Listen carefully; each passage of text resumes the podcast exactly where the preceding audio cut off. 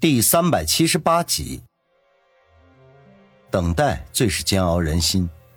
王宇心烦意乱的踱着步子。曲二和蓝丽丽知道事情重大，已经触碰到了王宇的底线，两人都不敢出声，怯怯的看着脸色越来越阴沉的王宇。这时候，冷饮店外传来了停车的声音，接着，郑飞和小东北急匆匆的推门而进，两人对视一眼。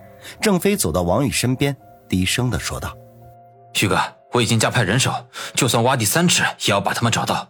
不过我们的力量有限，你看是不是要报警？”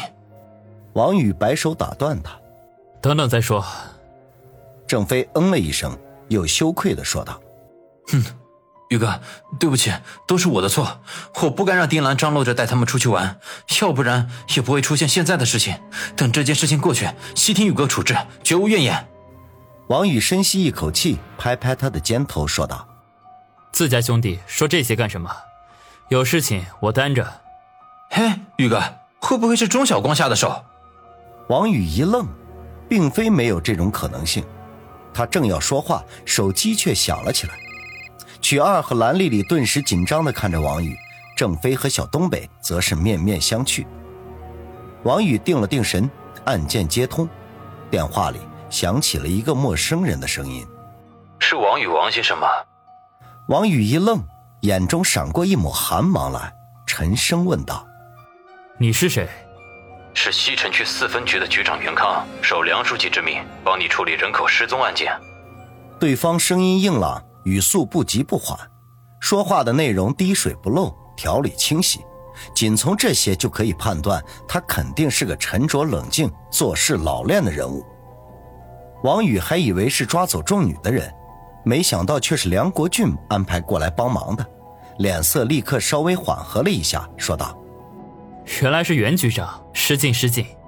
客套话先不用说了，你们最好马上赶到四分局来说明具体情况，我也好和其他分局的同事沟通。”袁康说道：“好，我们马上去。”王宇点头答应。对方虽然只是一个分局局长，可是既然梁国俊有此安排。那必然是有他过人之处的。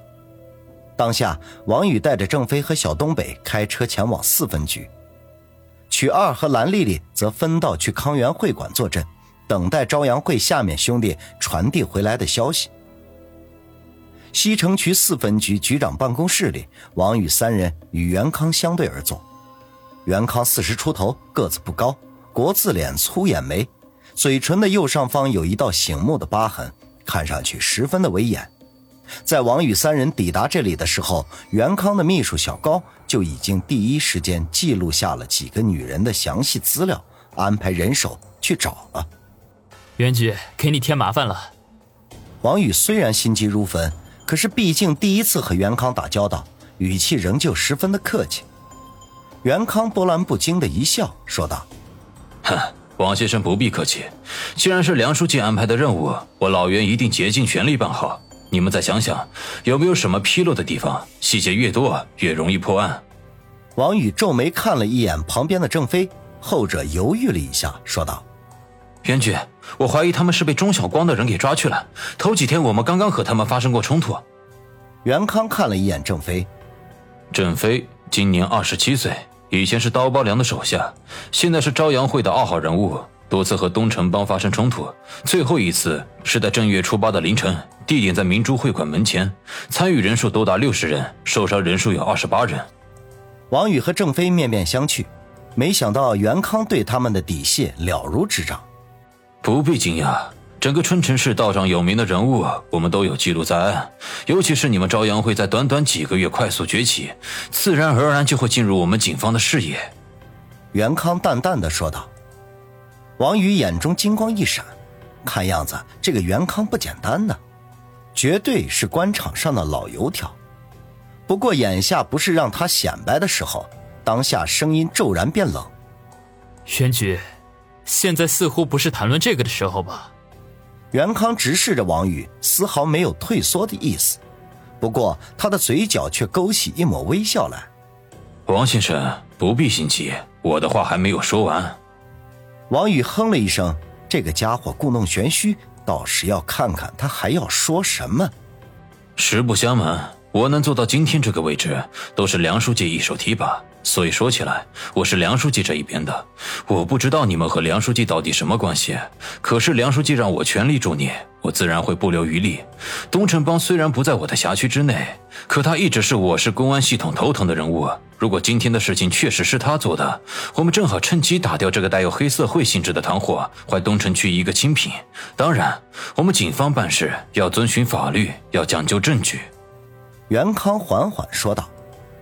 王宇暗中吐了口气，这官场上的人物对于自己的战队的问题都是讳莫如深的。袁康如此坦诚地表达出来，已经足见其诚意了。这使他心中的不满立刻烟消云散，甚至还生出一丝歉意来。没想到就在这个时候，一直保持沉默的小东北忽然说道：“旭哥，选举的意思，他愿意趁机帮着我们铲除东城帮，这份大大的恩情，我们是绝对不能忘的。”王宇先是一愣，随即明白小东北话里的意思，心中暗暗好笑，这小东北是故意拖袁康下水呀。袁康听小东北如此说，眼中闪过一丝惊讶来，忍不住多看了小东北几眼，然后啧啧的赞道：“王先生身边真是藏龙卧虎啊！我想这位应该就是沈阳北，绰号小东北吧？哼，你的事情我可是如雷贯耳啊！”小东北眉头一挑，不置可否的一笑。王宇却愣了愣，他对小东北所知甚少，也从来没有问过他的来历出身。这此刻听袁康一说，似乎小东北身上还有许多不为人知的故事。袁康虽然掌握了不少有关钟晓光的资料，可是很多细节呢却并不知情。郑飞便趁机将自己和钟晓光的恩怨仔细说了起来。